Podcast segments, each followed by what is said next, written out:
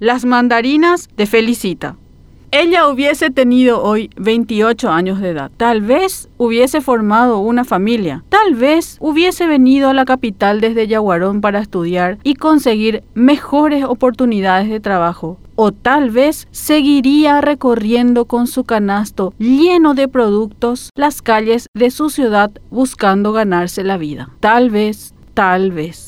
Ella se llamaba Felicita Estigarribia y en el 2004 era una niña de 11 años que recorría las polvorosas calles yaguaroninas con su canasto lleno de mandarinas tratando de venderlas y llevar a su casa el dinero para el pan. Pero en esa carrera por la búsqueda de la buena fortuna, la muerte le ganó de mano, de la forma más cruel. Felicita fue encontrada muerta, con indicios de haber sido abusada sexualmente y su cuerpo fue abandonado a los pies del Cerro Yaguarón. Mañana 31 de mayo harán 17 años de este hallazgo. El abuso y la violación de niñas, niños y adolescentes es moneda corriente en nuestro país y según las estadísticas, en la mayoría de los casos se da dentro del núcleo familiar. Es decir, la víctima conoce y a veces hasta convive durante toda la vida con el agresor. En otro tiempo, denunciar al tío, al abuelo, el primo, el vecino, el hermano u otro allegado era mal visto porque dejaba mal parada a la familia. Esa cultura del ostracismo no hacía más que alimentar el dolor y calar huellas traumáticas imborrables en la víctima. Hoy la realidad es otra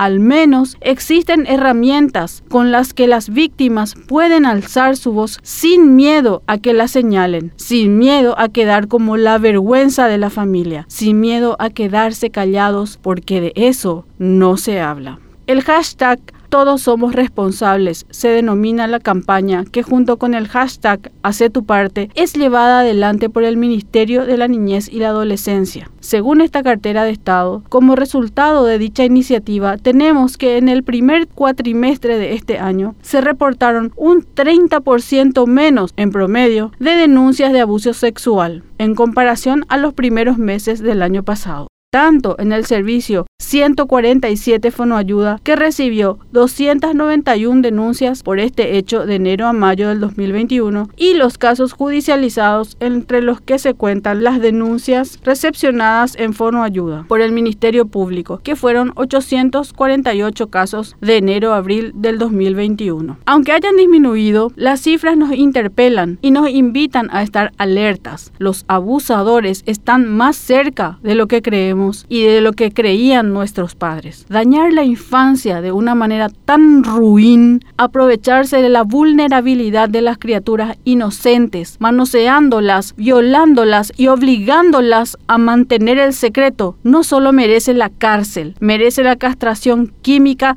y hasta la muerte.